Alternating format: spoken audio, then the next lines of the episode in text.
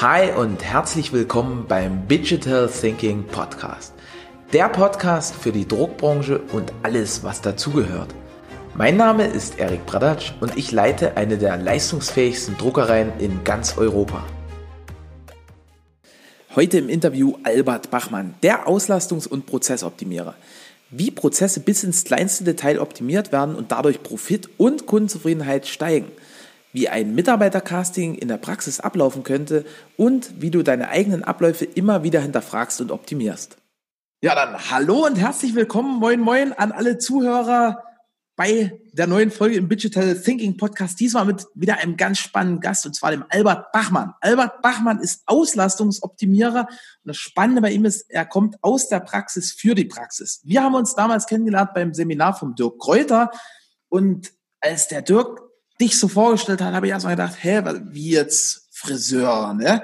Und äh, aber der, der hat das so toll erzählt, also das Moment, jetzt nicht Friseur im klassischen Sinne, sondern du, du stellst da, also du, du drehst eigentlich jede Schraube auf quer und machst die Prozesse so schön greifbar, hast, hast ein phänomenales Onboarding ähm, und dadurch ist es dir dann gelungen, ich glaube, die Ende der profitabelsten Friseursalons in Deutschland zu betreiben, bist da auch mehrfach ausgezeichnet und äh, was du da so erzählst, das ist echt faszinierend. Mittlerweile bist du selber der Trainer, Berater, reist deutschlandweit rum, klar in Corona jetzt etwas weniger, aber äh, bist mega erfolgreich unterwegs und damit herzlich willkommen, lieber Albert.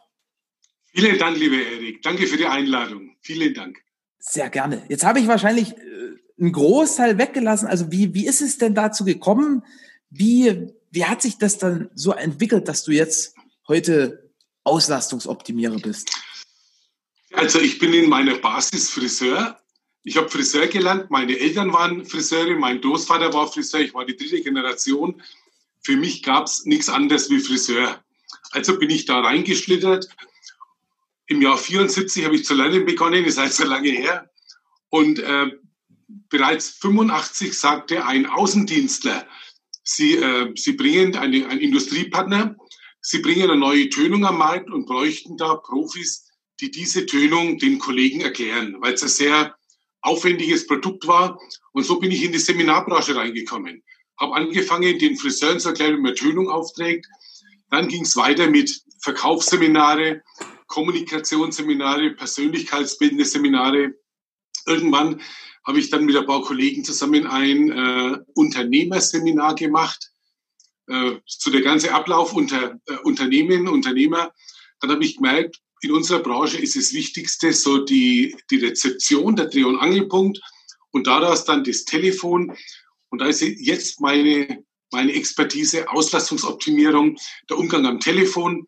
Das mache ich jetzt überwiegend, aber ebenso in dieser ganzen Zeit war eben so dieses Strukturen schaffen, das Unternehmen am Laufen zu halten, Strukturen schaffen und die einzelnen Arbeiten herunterzubrechen bis ins Kleinste. Das war so meine Spezialität, die Sachen so aufzubereiten, dass es ein Dreijähriger versteht. Ja. Ne? Und mir also war einfach, mir, ja. Die, die Aussage mit dem Dreijährigen, die kann ich tausendprozentig unterschreiben. Also ähm, du, du hast da ja wirklich auch Fotos, wie zum Beispiel der Kaffee gereicht wird, ne? Ja, ja, weil äh, da habe ich so ein Schlüsselerlebnis. Und zwar, ich war bei einem Kongress in Berlin. Ich war damals junger Friseur, vielleicht so 19 oder 20. Kongress in Berlin. Und am dritten Tag sagt der Kollegin aus Nürnberg, ich habe mir jetzt das fünfte Mal einen Tee bestellt und jedes Mal wird der Tee anders serviert. Dann sage ich so, jung und unbedarft, sage ich, scheiß drauf, Hauptsache du bekommst dann Tee. Und dann sagt die, in dem Niveau von Hotel, wo wir sind, erwarte ich, dass die Qualität jedes Mal gleich ist. Und dieser Satz, der hat bei mir so viel, so viel bewirkt. Die Qualität soll immer gleich sein. Und als ich dann begonnen habe, den Laden von meinem Vater zu übernehmen und Ausbildung zu betreiben, dann hat mich bereits beim zweiten Lehrling genervt, dass ich alles immer wieder erklären muss.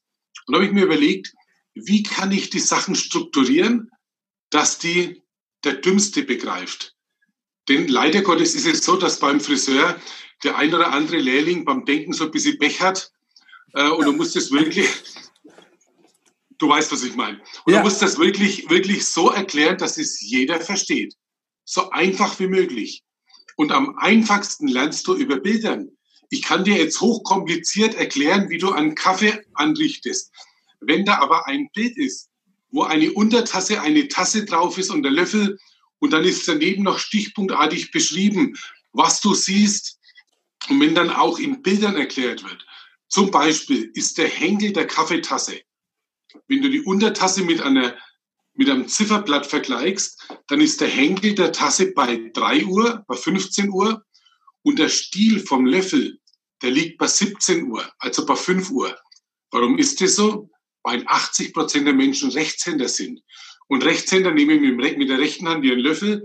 Und da ist es sinnvoll, wenn der Löffel rechts unten ist und wenn der Henkel rechts zur Seite ist.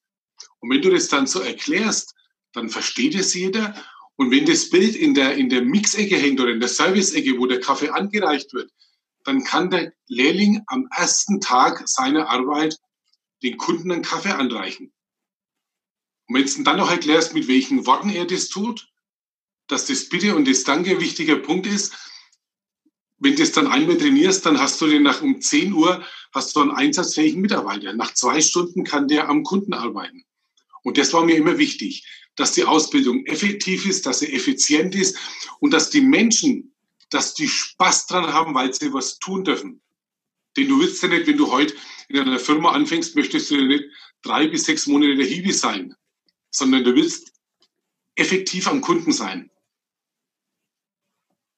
Stark. Also die Botschaft ist irgendwo, du, du guckst halt wirklich, dass du neue Kollegen ideal einfach und schnell sozusagen in, in, in, in den Zustand bringst, dass sie wirklich in Ergänzung, in Zugewinn fürs Team sind. Absolut. Denn ich habe eins gemerkt in meinen ganzen Jobs, wo ich vorher war, da hat es dann immer geheißen, die müssen doch das wissen. Ja. Also die, die, die, die Sachen, die man vorausgesetzt hat, die waren viel zu groß, viel zu hoch. Die Erwartungen waren viel zu hoch, die müssen doch das wissen. Woher sollen sie es denn wissen, wenn es ihnen niemand sagt? Ja. Jay, was ist, was ist bei dir in deiner Firma vielleicht gang und gäbe ist? Dann kommt ein neuer Mitarbeiter, der vom Tuten und Blasen keine Ahnung, woher soll der wissen, dass das von links nach rechts und nicht von rechts nach links gemacht wird, wenn du es ihm nicht sagst. Und das war so meine, mein Aha-Erlebnis damals in Berlin.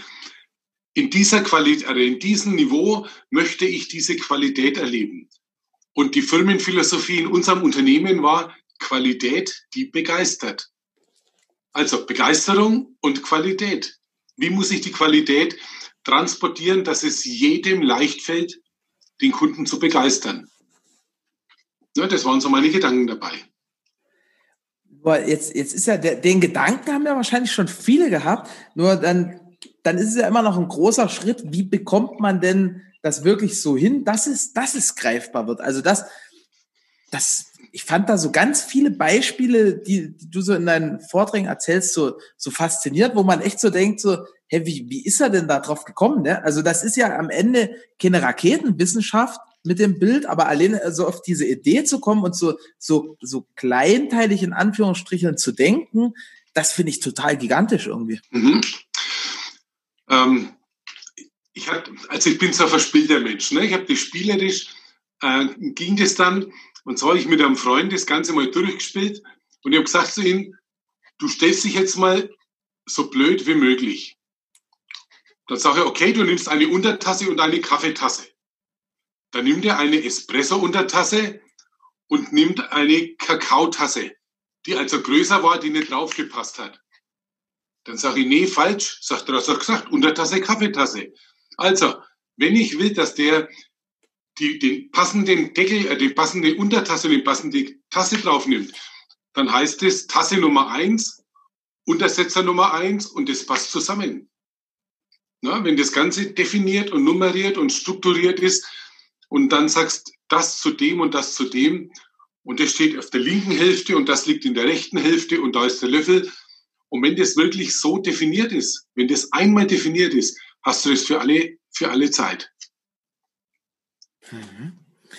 Und also die Beweggründe dahinter, sagst du, war so damals in diesem Hotel, wo ein Kumpel zu dir gesagt hat, hey, das ist zu erwarten, dass das immer gleichmäßig ist. Genau. Ähm, wie, wie ist denn das aber dann dazu gekommen? Also du hast ja dann lange im eigenen Unternehmen geforscht, entwickelt, alles verbessert, wieder getuned und mittlerweile bist du ja wirklich hauptsächlich als Trainer unterwegs. Wie, mhm. wie, wie ist denn der Switch dann entstanden? Ähm, ich habe zwei Töchter. Und wenn du als erfolgreicher Friseur zwei Töchter hast, was denkst du dann? Dass irgendjemand übernimmt. Genau, ja. dass irgendjemand übernimmt. Ne? Aber meine Mädels haben wir dann bei Zeiten die Leviten gelesen. Die große ist Lehrerin wie die Mama geworden. Die kleine ist beim Rechtsanwalt. Die hätte zwar das Talent gehabt als Friseur und hat einmal ein Praktikum gemacht. Und sie hat dann gesagt, und wenn ich dann Friseur mache, dann meinen alle, ich müsste so werden wie du. Also diese Erwartungshaltung, das war ihr alles zu strange. Die hat gesagt, nee, ähm, das ist mir zu heavy, das möchte ich nicht machen. Und mir war dann die Familie immer wichtiger. Und darum habe ich dann ähm, den Salon abgegeben, habe dann bei Zeiten geschaut, dass ich einen Nachfolger finde. Und der Thomas ist ein ehemaliger Lehrling von mir, der hat nach zehn Jahren hat er den Betrieb übernommen. Also nach zehn Jahren, wie er bei uns war, hat er übernommen. Hat ein sensationelles fachliches Know-how und ja. Und meine Mädels sind immer ausgestiegen, beziehungsweise nicht eingestiegen. Mhm. Und dann hast du gesagt, weil, weil dir das halt Spaß macht und weil du dein, dein Erlerntes, dein Gelerntes weitergeben wolltest, hey, äh, wie kann ich jetzt noch anderen helfen? Genau, ich war ja schon seit 85 in der Seminarbranche tätig und es ist dann immer mehr geworden. Und ich habe dann irgendwann gesagt, okay, ich tausche jetzt, ich mache jetzt mein Hobby, die Seminare zum Beruf und ich mache meinen Beruf zum Hobby. Ich bin heute noch zwei Tage am Haare schneiden, Donnerstag, Freitags. Ah, okay. Das wusste ich gar nicht. Ich dachte, du bist nur noch am Rumreisen. Nee, ich bin noch zwei Tage im Salon, weil es auch wichtig ist, dass du immer, immer noch siehst, ist das, was du erzählst, ist das realistisch? Weil weißt du, es gibt viele, es gibt viele Trainer, die erzählen dir irgendwas und waren das letzte Mal vor 100 Jahren äh, irgendwo in der, in der, direkt in der, an der Basis, ne? Und ich möchte immer wieder sehen, dass das, was ich erzähle, dass das realistisch ist und dass man so tatsächlich arbeiten kann. Mhm. No? Toll.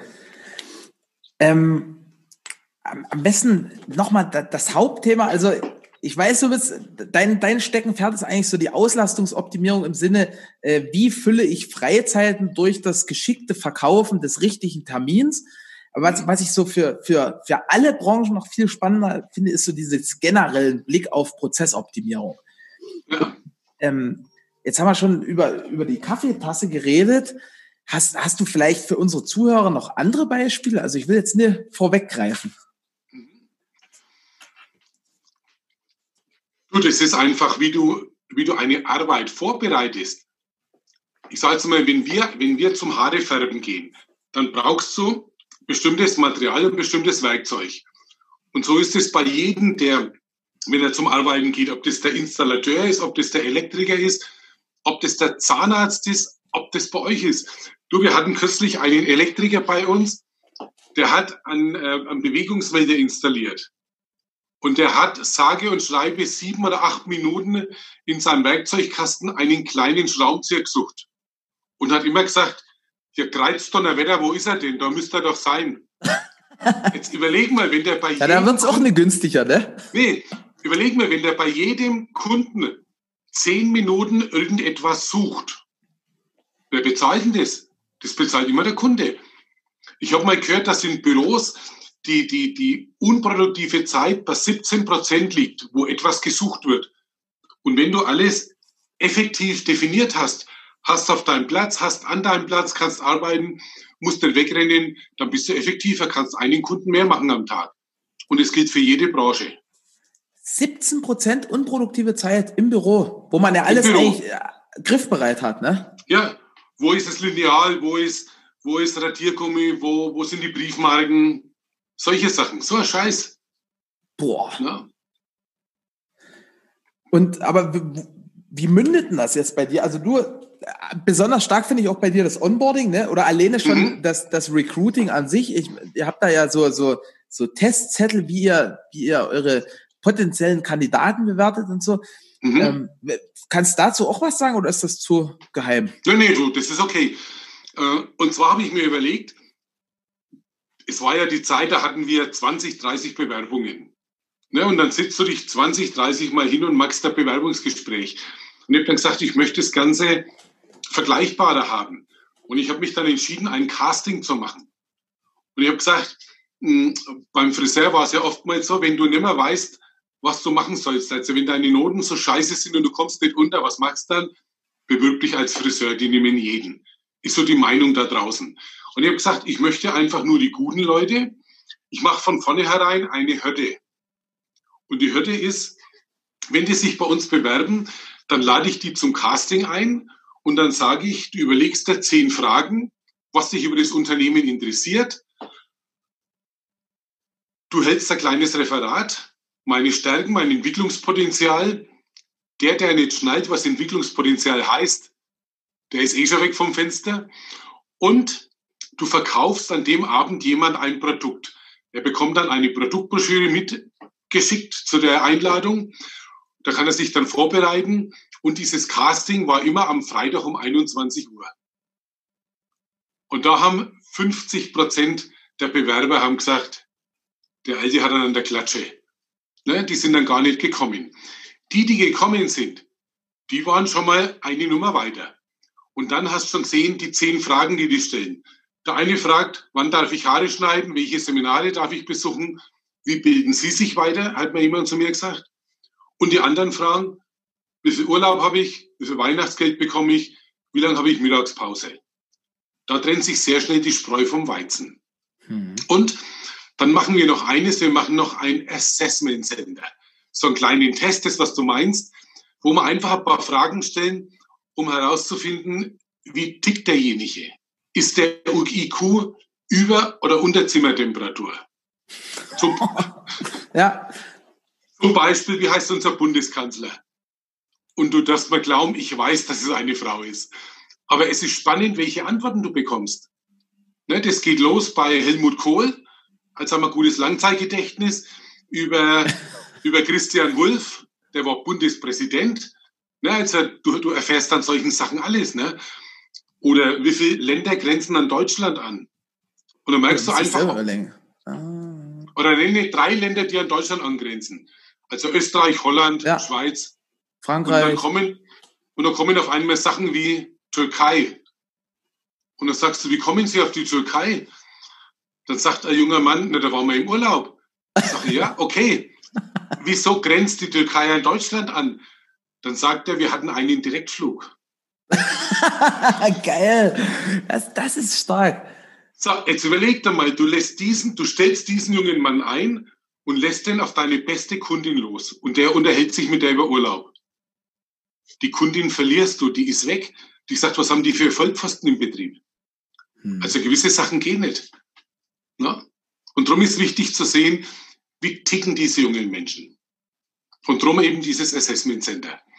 Wenn das Ganze dann vorbei ist dieser Abend, dann gehe ich mit den zwei, drei Mitarbeitern, die dabei sind, gehen wir ins Gespräch und dann gibt es die Einladung zum Recall, also für, zum Probearbeiten.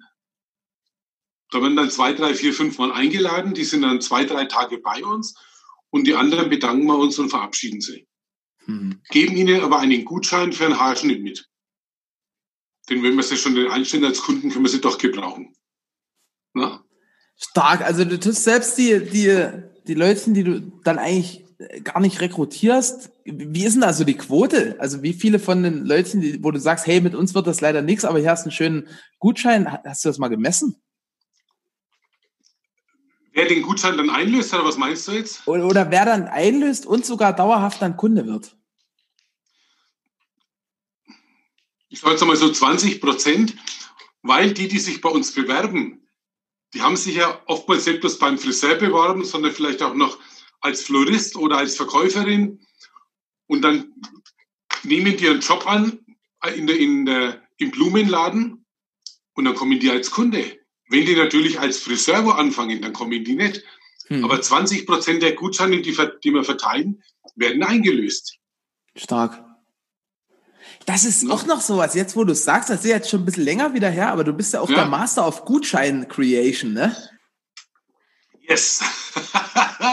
Also das, das ist ja Wahnsinn, wie viel, du hast da mit Zahlen um dich geschmissen, aber das ist ja Wahnsinn, wie viel, wie viel Umsatz ihr nur über Gutscheine generiert. Wir machen im November und im Dezember. In diesen beiden Monaten verkaufen wir unseren Weihnachtsgutschein, generieren wir über 50.000 Euro Umsatz. Und die Kohle ist im Haus, muss im nächsten Jahr nur abgearbeitet werden. Und du hast die Kunden gebunden. Weil wir verkaufen ja, natürlich verkaufen wir kleine Gutscheine, 50 Euro, aber die Masse der Gutscheine haben einen Wert von 200 Euro, von 600 Euro, von 1500 Euro. Und wenn du einen Gutschein für 600 Euro hast beim Friseur, dann bist du mal für ein halbes oder dreiviertel oder ein Jahr gebunden.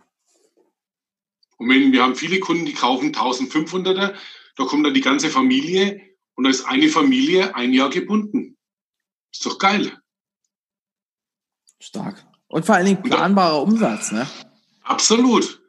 Und dann sagen viele, ja, dann nehme ich ja im Februar nichts ein. Da denke ich mir, wie bescheuert bist du? Du hast das, du hast das Geld ja. Das Geld ist ja im November und im, Dez im Dezember da, liegt am Konto, wird halt nur aktiviert, wenn es abgearbeitet wird. Ne? Da habe ich einen Online-Kurs drüber gemacht, Gutscheine verkaufen und Kunden binden. Und wir haben jetzt während der Corona-Zeit haben wir den Weihnachtsgutschein in einen Herzensgutschein umgemünzt und wir haben allein in Corona, ich glaube, nochmal 20.000 Euro Gutscheinumsatz gemacht, wo Kunden gesagt haben, wir unterstützen euch, wir kaufen einen Gutschein, ihr seid sechs Wochen geschlossen, wir unterstützen den Friseur. Stark. Das heißt, wo ganz, ganz viele Friseursalons einfach geschlossen waren und null Umsatz hatten, habt, habt ihr euch ans Telefon gesetzt und, und Umsatz gemacht in Form von Gutschein. Genau, Videos, Videos aufgenommen und den Kunden erklärt, es gibt den Herzensgutschein. Und ich war jeden Tag am Telefon, habe jeden Tag Termine vereinbart. Und wir haben da Umsatz gemacht, ja. Krass. Also ich bin immer wieder am Staunen. Also wir haben Vorbereitung der Arbeit in Sachen Prozessoptimierung. Wir haben auch Gutscheine, ist auch eine Art Prozessoptimierung, gerade in Sachen Kundenbindung. Ähm. Was, was, was gibt's noch? Also, weil, weil ich finde es so, so inspirierend, so diese, diese Vielzahl an, an Ansatzpunkten, wo du rangehst. Mhm. Ich glaube, du, du hast selbst die Bewertung neuer Kandidaten standardisiert. Ne? Bei euch gibt es so Zettel, wo jeder dann so äh, Gesichter ankreuzen kann, ne? Äh, das ist, wenn, wenn, wenn Neukunden zu uns kommen. Wenn Neukunden zu, also wenn Kunden zu uns kommen, dann äh, machen wir so einen Typcheck, das ist das mit den Gesichtern. Aber ich habe zum Beispiel, wenn wir neue Kunden bekommen, diesen, diesen äh, Wertschöpfungskreislauf. Ja, wir arbeiten auch mit Gutscheinen für den ersten Besuch, für den zweiten Besuch, für der, der uns weiterempfiehlt. Wir haben da ganz klare Struktur. Wir investieren 15 Euro in jeden Neukunden und haben da einen gewissen Ablauf und das ist messbar. Wenn da so und so viele Gutscheine herausgegeben werden, was kommt nach? Wer ist am, am effizientesten in seiner Neukundengewinnung? Für mich muss das immer messbar sein. Ja? Wie, wie machst du das zum Beispiel messbar? Also, wenn jetzt mal angenommen, jetzt sagt jemand, boah, cool, der Albert, der, der arbeitet mit Gutscheinen, das mache ich jetzt auch. Wie, wie, wie macht man Gutscheine messbar? Also, ich habe zum Beispiel eine Friseurin, die hat fünf neue Kunden im Monat. Fünf neue Kunden, diesen fünf neuen Kunden gibt sie fünf mal drei, 15 Gutscheine für Neukunden mit. Und da steht dann drauf, empfohlen vom Erik. Mhm. Ne? Du hast jetzt drei Gutscheine mit, mit, mit empfohlen von Erik und dann hast du drei Freunde und dann sagst du, hey, ich war beim geilen Friseur, geh da mal hin, habe einen Gutschein für einen Fünfer. Dann kommen deine Freunde und geben den Gutschein ab und dann sehe ich, von diesen fünf neuen Kunden kamen acht Empfehlungen, kamen zehn Empfehlungen. Der andere hat fünf Kunden, da kamen 14 Empfehlungen. Also waren denn seine Kunden wahrscheinlich zufriedener wie bei dem Kollegen, wo nur acht neue Kunden kommen. Und so kannst du eben sehen, wie gibt er das weiter. Ich kann zu dir sagen, du hast einen Gutschein, wenn du jemanden kennst, kannst du weitergeben. Oder ich kann sagen, hey Erik, wenn du zufrieden bist und einen Freund hast, dem du was Gutes tun willst, da wäre Geschenk für dich, dann kannst du deinen besten Kumpel oder deinen drei besten Kumpel eine Freude machen. Und ich brauche Kunden, und wenn du mir noch eine Freude machen willst, das wäre cool, wenn du es weitergibst. Wie findest du das, Erik? Total geil. Dann sagst du ja und wirst wahrscheinlich die auch weitergeben, weil du merkst, du kannst mehr Freude machen und dann überlegst, hey, drei Kumpels, die schauen eh scheiße aus, können einen vernünftigen Haarschnitt gebrauchen, können einen vernünftigen Haarschnitt gebrauchen, dann sagst du, ich kenne einen geilen Friseur. Geh da mal hin. Mhm. Also wieder Rahmen ist wichtiger als Inhalt, ne? Ja, ja. Und wenn du das den, den Mitarbeitern richtig erklärst und lässt ein, zwei Mal trainieren, dass das auf eine emotionale Schiene kommt. Du als Kunde musst merken, du bist mir wichtig, ne? Qualität, begeistert. Du musst begeistert sein und du musst merken, jawohl, es ist dir eine Herzensangelegenheit, mich weiter zu empfehlen. Hm. Und so trainieren wir das. Wie, wie läuft denn das im Training ab? Also wenn, also angenommen, ich habe mich jetzt durch, durch, durch den, durch den ersten, also ich bin 21 Uhr erschienen, bin dann in Recall mhm. gekommen, mhm. habe auch gewusst, dass die Angela Merkel Bundeskanzlerin ist. Ne? Wusste auch, dass die Türkei nicht direkt angrenzt an, an Deutschland.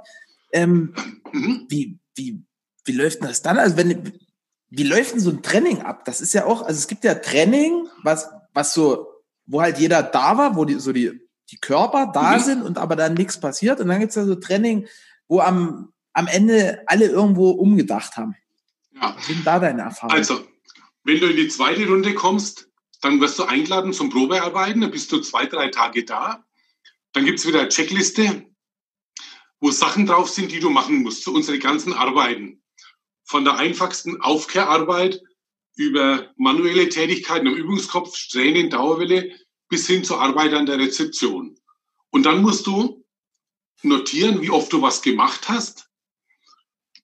Und dann wirst du beobachtet von jedem einzelnen Mitarbeiter. Und jeder Kollege hat die Aufgabe, sich mit dir zu unterhalten. Und die Kollegen müssen hinterher alle ein Statement abgeben über dich. Na? An deiner Liste sieht man, hast du deine Aufgabe erfüllt? Kannst du vorgegebene Aufgaben, vorgegebene Aufgaben erfüllen?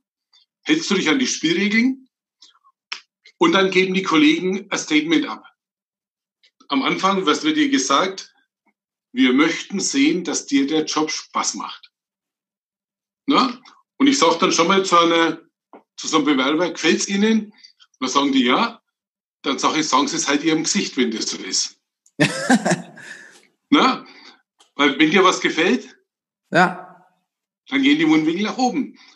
Und wenn das nicht der Fall ist, dann, ja, und wir wollen einfach Menschen, die lächeln können. Und wenn das dann okay ist, ne, wenn du hier durch bist, dann geht's los, dann bekommst du einen Lehrvertrag, dann bieten wir dir an einen Praktikumsvertrag, bis die Lehre beginnt, weil den Lehrvertrag machen wir in der Regel Januar, Februar. Und dann bieten wir dir bis August einen Praktikumsvertrag an, dann darfst du einmal die Woche kommen und mit, mitarbeiten mhm. bekommst dann Mindestlohn bezahlt und bist einmal in der Woche da, um einfach so die ganzen Abläufe kennenzulernen.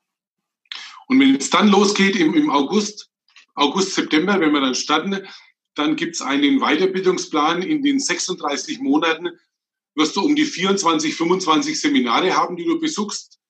Und du weißt, dass äh, vier Wochenenden im Jahr dem Unternehmen gehören. Du hast dich damit bereit erklärt, deine Eltern wissen Bescheid und dann ziehen wir diese ganze Geschichte durch. Wir arbeiten nach Trainingsplänen. Immer wenn du eine Arbeit machst, wird die bewertet von einem Mitarbeiter, von einem Kollegen, von deinem Ausbildungspaten, um so den Fortschritt zu sehen. No? Also ist auch wie so eine Art Buddy-Prinzip. Ganz genau. Ganz genau. Jeder Azubi hat einen Paten, der für ihn verantwortlich ist. Der geht mit ihm durch diese drei Jahre. Ist der Ansprechpartner. Ja. Toll. Jetzt, jetzt hast du ja wahrscheinlich über die letzten Jahre ganz, ganz viele Unternehmen gesehen mit, mit tollen Prozessen, mit, mit vielleicht suboptimalen, nicht so tollen Prozessen. Das waren ja Unternehmen verschiedenster Branchen. Und was sind da so aus deiner Sicht so die Top drei, wo Unternehmen PS auf der Straße lassen? Also wo du reinkommst und sagst, oh Gott, der Klassiker. dass viele unnütze Arbeiten gemacht werden, dass, dass Sachen, weil sie immer schon so waren, es wird nicht, es wird nicht überdacht. Ich sage jetzt mal, jedes Unternehmen sollte einmal im Jahr seine ganzen Prozesse überdenken. Ist das, wenn wir es machen, effektiv? Das und, und, wenn du, und wenn du dann als Externer sagst, warum machen sie denn das so? Ja, das hat der, das hat der Müller gesagt. Und dann sagt der Müller, warum machen Sie denn das so? Ja, das hat zu mir der Huber gesagt. Und wenn du sagst, Huber, wieso machst du denn das so? Ja, das hat der Meier gesagt. Aber der Meier ist schon gestorben. Es hat nie einer hinterfragt. Und wenn du einmal im Jahr hergehst und sagst, ich überlege jetzt die Firma komplett neu aufzubauen und wir hinterfragen jeden Prozess. Und du wirst sehen, da kommen ganz andere Sachen raus. Mhm.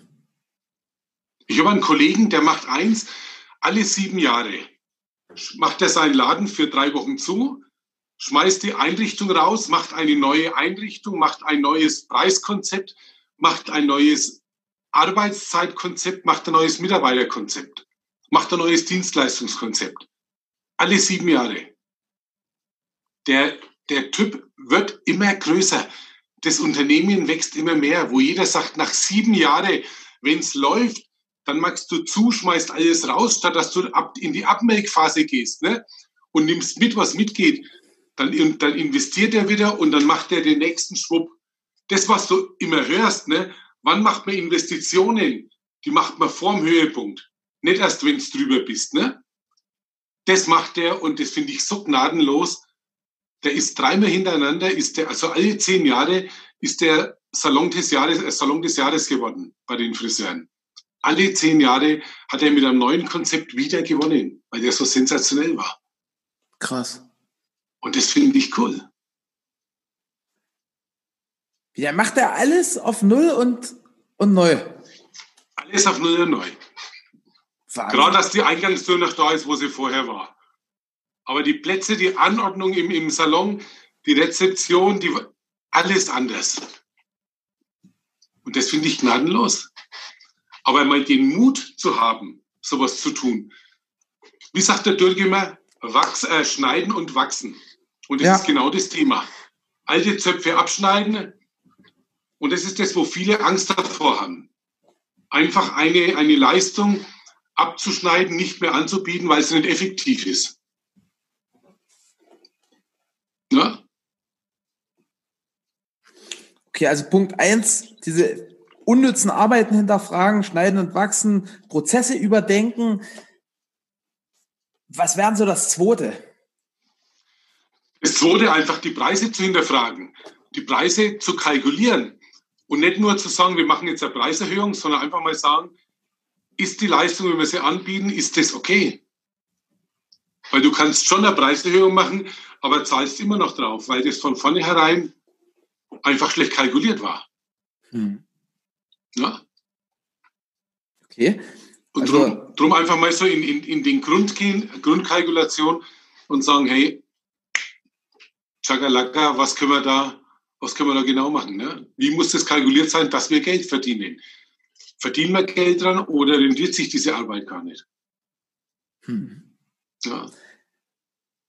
Das machst du auch jedes Jahr. Dann nochmal drüber gehen, nochmal gucken, was hat sich geändert, wie, wie adaptiere ich das? Genau. Kann ich es zu dem Preis noch anbieten oder ist es nicht mehr möglich? Macht Sinn, das noch weiterhin zu machen? Lass ich es weg? Also angenommen, ein, ein ihr habt halt bis vor einem halben Jahr Dreadlocks gemacht und da muss man da so ganz lange mit dem Kamm hin und her und das hat, keine Ahnung, 50 Euro gekostet und dann stellt ihr fest, hey, äh, Dreadlocks funktioniert nicht mehr zu dem Preis dann, oder, oder wird generell nur einmal im Jahr gemacht, also raus. Ja. Also raus, genau. Genauso Material. Welches Material brauchst du? Was verkaufst du? Ich habe zum Beispiel die ganze Lagerhaltung komplett über den Haufen geschmissen. Unsere Haarfarben, so ein typisches Verbrauchsprodukt. Ne? Wir haben 200 verschiedene Nuancen Haarfarbe. Am Silvester werden die alle gelabelt mit einem Punkt, mit einem farbigen Punkt. Und dann siehst du Ende Januar, Ende Februar, Ende März, Ende April, es werden immer weniger Punkte. Und dann siehst du im Juni und im Juli, du hast immer noch Farben mit Punkten. Das heißt, hast das seit einem halben Jahr nicht gebraucht. Und dann ist November, dann hast du immer noch drei Tuben mit Punkten. Dann hat die elf Monate kein Mensch gebraucht. Welchen Sinn macht es, diese Nuance im Unternehmen zu haben? Hm. Das ist ja nur Platz, Geld, sinnlos ja, verschwendet. Wenn, wenn alle fünf Jahre mal ein Kunde kommt, der diese Nuance möchte, dann musst du so kreativ als Friseur sein, dass das zusammenmischt. Farben mischen ist ja so euer Ding, oder? Jede, jede Farbe zusammenmischen. Wenn du mal eine Nuance nicht hast, gibt's halt, ja, muss man den Farbkreis kennen und muss wissen, wie Farbe funktioniert und dann geht es schon. Hm. Stark. Na? Also ohne zu arbeiten, weg und hinterfragen, Preise hinterfragen und kalkulieren. Zweiter Punkt. Der dritte. Gibt es noch einen dritten? Gibt es noch einen dritten? Gibt es noch einen dritten? Es sind, im Prinzip schlupft das alles damit rein, wenn ich jetzt sage, diese ganze Lagerhaltung, das sind ja so diese unnützen Dinge. Also an, mit, mit diesen zwei Punkten gehe ich in die Unternehmen rein. Okay, also, also damit erschlägt man ja auch schon wirklich viel, wenn ja. man alles hinterfragt. Das ist ja schon ein Riesenpunkt und hast völlig recht. Und wenn ich da irgendwo bin und dann das zehnte Mal sage, warum ist das so? Dann verdrehen die die Augen und sagen, der blöde Hund. Und am Abend sind die dann so weit, dass die mich fast töten. Aber im Endeffekt ist das das A und O. Du musst hinterfragen, ist das, warum machen wir das so? Mhm. Was, war, was war der Grund und geht es einfacher? Und überlegen mal, wir haben, wir haben in den, in den letzten also in der Zeit von, von März bis, äh, bis Mai, in diesen acht Wochen, in diesen sechs, acht Wochen Corona, haben wir mehr gelernt über Digitalisierung wie zehn Jahre vorher. Na? Definitiv. Also, wenn das nicht gekommen wäre, dann würden manche immer noch, ja, was der Geier, was wir machen. O offline ja, sein. Offline sein, genau. Ja. Mhm. Stark. Ähm, wenn man jetzt mal so auf, auf deine Historie zurückguckt, also hast mhm. das ja im eigenen Unternehmen, hast du ganz, ganz viel optimiert, hast auch in anderen Firmen schon ganz viel optimiert. Ähm, hast selber gerade noch angesprochen, du, du bist da jetzt nicht unbedingt der, der populärste, wenn, wenn du so eine, Opo, äh, so eine Optimierung machst, weil es halt unbequem ist im ersten Step. Ähm, aber was ist denn dann das Ergebnis? Also bei dir waren es ganz, ganz viele Auszeichnungen. Deine Rentabilität, die ist, die ist im Branchendurchschnitt weit, weit überdurchschnittlich. Ähm, mhm. Gibt es da vielleicht so ein paar, paar Stichpunkte, die, die du sagen kannst, wie, wie sich das dann zeigt beim Einzelnen? Also in erster Linie zeigt sich das immer am Geldbeutel, immer in der, in der Effizienz. Denn wenn du gewisse, gewisse Prozesse, gewisse Abläufe rauskickst und effektiver bist, bist du schneller, bist du einfach näher an der Kasse. Mhm. Ja? Das ist so das Erste. Und sehr, sehr häufig hat sich gezeigt, dass die Arbeitszufriedenheit der Mitarbeiter steigt. Wenn du, wenn du, ähm, wenn du dann wirklich ins Eingemachte gehst, und dann geht es ja um Ideenmanagement, dann geht es ja um Verbesserungsvorschläge. Und wer kann die besten Vorschläge bringen in deinem Unternehmen wie deine Mitarbeiter? Mhm. Und ich erlebe ich erleb das so häufig. Ich komme in Unternehmen rein, dann sage ich zum Chef, und wie läuft's denn? Dann sagt er, ja, alles okay, aber eins, zwei, drei, also Susi, Gabi, Frieda, das sind die Pfeifen. Dann spreche ich in der Mittagspause mit Susi, Gabi, Frieda, dann sagen die alles okay, aber der Alte. Dann denken wir, die wenn miteinander reden würden. Ne, und wenn man das dann mal so hinterfragt, und die haben gute Ideen, der Chef will es nicht wissen, und dann geht natürlich das Ding im Bach runter.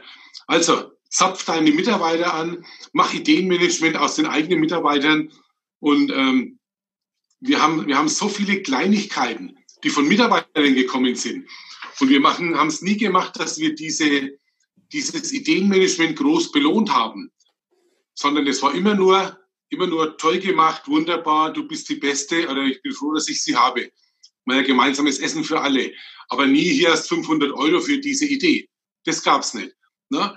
Aber ich habe immer gesagt, du gestaltest deinen Arbeitsplatz aktiv mit. Und ich habe sie immer, ange, immer eingefordert, alle drei Monate eine Idee, von der das Unternehmen, von der die Mitarbeiter und von der die Kunden etwas haben. Und das ist einfach eine geile Nummer. Na, hol die Mitarbeiter ins Boot und lass ihnen äh, Vorschläge einbringen. Hm. Was, was war da so der, der größte Durchbruch? Gab's, gab's das? Also, oder ist das diese Summe an kleinen Veränderungen? Oder gab es auch mal, dass, dass Gabi vielleicht gekommen ist und gesagt hat, hey, Albert, du, ich habe jetzt hier die Idee und bam, war es so wirklich so Next Level. Also es gab zwei, drei so, so Dinge. Wir haben zum Beispiel abend immer unsere Werkzeugkästen aufgeräumt, auf den Spind hochgestellt. Mhm. Und wo man im Personalraum runtergeht, war so ein Mauervorsprung. Da stand immer nur so Zeug rum. Kennst du so Ecken, wo einfach so Graffel steht, ne? Und dann wir einen Lehrling mit 1,56 Meter. Dann stand er am Abend mit ihrem Werkzeugkasten vor dem Spind und schaut hoch und sagt, Herr Bachmann, das wird nichts. Sagt so, wissen Sie, was cool wäre? Wenn auf dem Mauervorsprung ein Regal stehen würde, dann wäre aufgeräumt, dann würden wir unsere Werkzeugkästen unterbringen und die Übungsköpfe hätten auch noch einen Platz. Und seitdem ist diese Ecke aufgeräumt und die Werkzeugkästen haben auch einen Platz. Also das war einer der nachhaltigsten Punkte. Und das nächste war dann äh, die, die Halterung für die leeren H2O2-Flaschen. Wir haben einen cremigen H2O2 für unsere Haarfarben. Und dieser cremige H2O2, wenn die Flasche leer wird, dass der zusammenläuft, die haben wir am Kopf gestellt. Aber der Verschluss ist sehr dünn, da sind immer umgefallen. Und dann sagt eine, bringt er so, so ein Tragerl mit für, für Flaschen. 10 Euro gekostet. Seitdem stehen dort diese leeren Flaschen drin. Und die ganzen Reste können zusammenlaufen und wir können unsere, den, den Verbrauch wesentlich effektiver gestalten wie vorher. Vorher war in jeder Flasche 70, 80 Gramm an Restmenge drin und 60 Gramm brauchen wir für eine Tube Farbe. Also wir können heute effizienter arbeiten. Aber wenn ich, wenn ich mir das so angucke, ist es schon so, dass es viele, viele kleine Schritte sind, weil es gibt ja, ja immer so, ähm, wir leben ja in so einer Generation oder in so einer Welt, wo alle immer denken, das muss so ein großes Ding sein, was, was dann sozusagen äh, ein Wunder ist. Aber ja. je mehr man sich mit Leuten unterhält, sind es immer so die, die kleinen aneinandergereihten Schritte. Ne? Absolut. Es waren wirklich nur die ganz kleinen Dinge, Erik. Stark. Ja. Jetzt, jetzt hast du ja auch äh, hin und wieder oder öfters wahrscheinlich machst du Bekanntschaft mit Drucken, also schon hinter dir, das, das ist ja alles gedruckt im, im mhm. Friseursalon, die ganzen Mädels mit den schönen Frisuren, das ist auch meistens gedruckt. Ähm, Gibt es denn da was, was dir besonders gut gefällt oder wo du, wo du sagst, hey, das beeindruckt mich? So aus Laiensicht.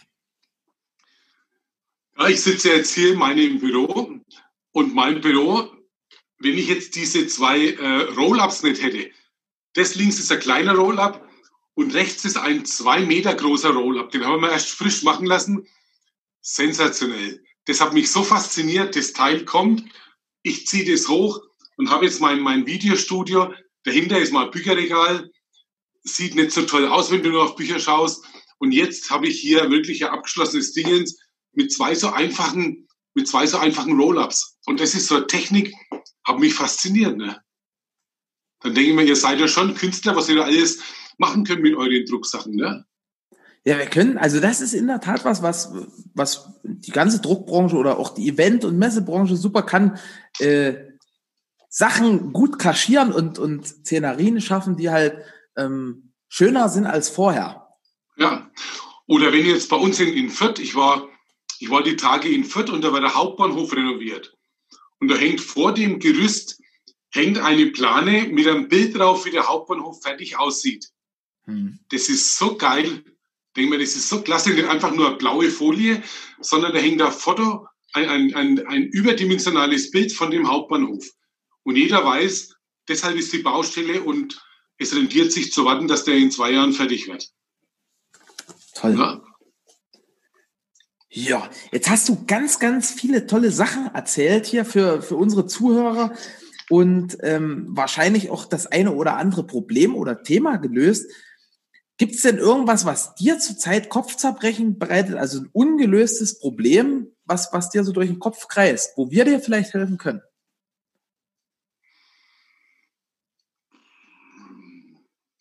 Das größte Thema, was mich im Moment beschäftigt, am 19. September kommt mein Buch raus und ich habe so als Vision, ich ziehe durch die Landen und mache Buchlesungen für Friseure, für Kosmetiker, für Ärzte, für Physiotherapeuten, überall, wo du als Kunde anrufst und sagst, als Kunde, Patient, Klient, ich hätte gern einen Termin. Mhm. Und ich habe mir das alles so schön vorgestellt, 50 plus Menschen, die da drin sitzen, jeder nimmt ein Buch und ich mache Vorstellungen und erzähle was über das Buch und Diskussionsrunde. Und jetzt die Corona-Geschichten, wenn ich sage 50 plus, dann schlagen alle die Hände über den Kopf zusammen. Ne? Ich kriege bloß Lesungen mit, mit 20 Leuten. Und das bereitet mir im Moment schon den Kopfschmerzen. Wie kann ich zu Innungen, zu Verbänden, zu, äh, zu Stadtgruppen kommen, um da eben mein Buch vorzustellen, um da halt die nächsten Schritte meiner, in, in, in meine Entwicklung zu gehen. Geht so ein Buchlaunch ne, auch online mittlerweile heutzutage? Ja, ich habe jetzt, über, über Copecard das Buch stehen und du kannst es bestellen, wird über einen Verlag versendet. Das ist alles okay. Und es wird bei Amazon sein und ich habe den einen oder anderen Buchhändler im, im Dingens und der Verlag. Ich habe früher mit dem Verleger telefoniert, mit dem Goldig Verlag. Äh, die machen da einiges. Aber es ist ja, ich habe ein Kaufbuch. Es ist nicht, wie viele machen, so ein Free Plus Shipping Buch, das verschenkt wird für die Versandkosten, sondern ich habe ein klassisches Verkaufsbuch. Und äh, ich denke, wenn da eine Lesung ist und du erzählst irgendwas drüber, dann ist die, die Chance wesentlich effektiver wie nur über einen Buchhandel oder über online. Mhm. Ja. Wobei ich werde natürlich beides machen, werde da eine Strategie fahren, äh, um es auch online zu vermarkten. Aber der Kontakt zu Menschen, das Rausgehen, das ist das, ist ja was sowieso gern, deins, ne? Ja, was ich im zweiten Halbjahr gern möchte. Und ich habe Anfragen aus, aus Leipzig, aus Bremen, aus Rostock, aus, aus München. Also ich, ich werde unterwegs sein, ich muss das Ganze jetzt halt strukturieren und schauen, dass ich große Säle habe, 50 plus. Ja. Also wenn da jemand eine Idee hat und sagt, hey, hier, ich habe da eine Location für den Albert, ich habe in, in riesengroßen Buchladen, wo 50 Leute reinpassen und trotzdem die Abstandsregeln wahren können, dann Kontakt an den Albert. Sehr gerne. Oder ja. wenn jemand, wenn jemand zuschaut, einen Friseur hat und sagt, hey, da kenne ich jemanden, da könntest du noch den Arzt einladen, könntest den Physiotherapeuten einladen, vielleicht hast du noch einen befreundeten Friseur. Und da sind da fünf, sechs Unternehmer, jeder mit zehn Mitarbeitern. Und dann hat man die Hütte voll. Ne? Mhm. Und vielleicht gibt es ja irgendwo, also ich was bei uns im Ort machen, im Gemeindesaal, da passen 60 Mann rein. Und es gibt ja in vielen Orten so Gemeindesäle, wo man dann äh, solche Sachen machen kann. Es muss jetzt halt einfach nur in die große, weite Welt und publik werden. Ja. Toll. Toll. Was, was ist denn so aus, aus deiner Sicht so die wichtigste Fähigkeit? Jetzt sind wir wieder beim, beim Verkaufen. Also du verkaufst ja auch im mhm. Endeffekt so Termine oder den, den richtigen Termin, der da noch frei ist.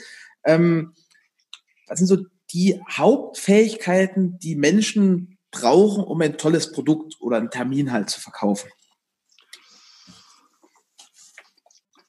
Also du musst zum einen von deiner Arbeit begeistert sein, das ist das Erste. Und als zweites, du darfst nichts dem Zufall überlassen. Du musst von vornherein wissen, wo du hin willst. Wenn du jetzt den 10 Uhr Termin verkaufen willst, dann musst du den so anbieten, dass du den 10 Uhr Termin auch verkaufen kannst. Also du musst dir im Vorfeld Gedanken machen, wie baue ich das Gespräch auf, dass das rauskommt, was ich haben möchte. Mhm. Na? Und viele also gehen so un, unbedarft, un, ja, unbedarft rein und, und reden einfach und plappern so dahin. Und das ist halt blöd. Ne, du musst da im Vorfeld Gedanken machen, wie baue ich das Gespräch auf, dass ich da hinkomme. Und das ist ja so in meinem Telefontraining so ein Thema. Wir arbeiten antizyklisch. Wir lesen den Kalender von hinten nach vorne, von unten nach oben. Denn in unserer Branche ist es so, dass ja die Freitag-Nachmittagstermine sehr gut nachgefragt sind und am Dienstag, Mittwoch früh stehen die Friseure rum. Wenn ich heute mit Außendienstlern spreche, Versicherungsvertreter, dann sagen die, ich habe immer am, ich habe immer am Wochenende Abend viel zu tun. Dann sage ich, bist doch selber schuld. Und wenn der sagt, wie bietest du den Termin an? Dann sagt er, ne, ich sage zu meinem Kunden, bist du am Anfang oder am Ende der Woche? Dann sagt der Kunde am Ende der Woche. Alternativfrage, du merkst ja das Letzte. Anfang oder Ende? Am Ende der Woche. Wann willst du um fünf oder um sechs? Sagt der Kunde um sechs. Der, wenn sich das vorher überlegen tät und jetzt sagen, am Ende oder lieber gleich am Anfang der Woche. Ich habe zwei schöne Termine am Dienstag um 17 oder machen wir lieber gleich um 16 Uhr. Sag, dann könntest du am Dienstag um 16 Uhr auch mal einen Termin machen. Dann sagt er, da will niemand einen Termin. Sag ja, weil du die falsch anbietest. Mhm. Na? Und wenn du von vornherein weißt, wie biete ich meine Termine an, dann kannst du den verkaufen, den du willst. Stark. Da sind wir von der Sache her schon durch. Wie, wie ist denn das? Ähm, also wenn jetzt jemand sagt, hey, der Albert, total krass, was, was der hier so erzählt hat in Sachen Optimierung, in Sachen Mitarbeiter-Recruiting, in, in Sachen ähm, Verkauf von Terminen, beziehungsweise es lässt sich auch auf Produkte übertragen. Ähm, mit dem möchte ich sprechen, mit dem möchte ich in Kontakt kommen. Wie, wie gelingt denn das am besten? Am besten über info at albert-bachmann.de. Info at, at albert-bachmann.de. Bachmann.de. Das verlinken wir natürlich auch in den Show Notes. Und ja. sonst noch irgendwas? Sämtliche soziale Medien, YouTube, Xing, LinkedIn, Facebook, Instagram. Was sind dir da am liebsten? Du, äh, Insta, Insta und, und Facebook. Insta. Und LinkedIn. Und LinkedIn. FB und LinkedIn. Perfekt. Das wird alles in den Show Notes verlinkt, also die, die E-Mail-Adresse, Insta, Facebook und LinkedIn. Und ja, dann ist der, das Ab, der Abschlusssatz schon deine, lieber Albert. Vielen, vielen Dank für das tolle Interview und the stage is yours, würde Uri Geller sagen. Ja, also ich sage mal vielen Dank für das Gespräch, dass ich, ja, es ist jetzt doch ein Jahr her, wo wir uns kennengelernt haben, dass so Kontakt erhalten bleibt und dass man dann im Prinzip sofort wieder anknüpfen kann an das, wo wir damals gesprochen haben. Ne? Ich habe dich ja kurz interviewt äh, nach meinem Vortrag, was du mitgenommen hast und dass wir heute relativ unkompliziert anknüpfen konnten, dass ich ein bisschen was über meine Arbeit erzählen durfte, über mein Buch erzählen durfte. Ja, vielen Dank. Und es wäre natürlich schön, wenn irgendein Kontakt zustande kommt, wenn einer in der Branche sagt, lass mich mal mit ihm reden. Und ja, bin ich gerne dabei. Super. Dann vielen, vielen Dank, lieber Albert. Gutes Gelingen an alle Zuhörer, eine wunderbare Woche und bis demnächst. Ciao, Servus. Ich danke dir fürs Zuhören und deine Zeit. Wir freuen uns, wenn dieser Podcast deine Welt ein Stück bunter gemacht hat. Du kennst einen Experten, der unbedingt in diesem Podcast zu Wort kommen muss? Super. Schreib uns gerne eine E-Mail an podcast.texel.com. Ich wünsche dir einen fantastischen Start in die neue Woche und bis zum nächsten Montag.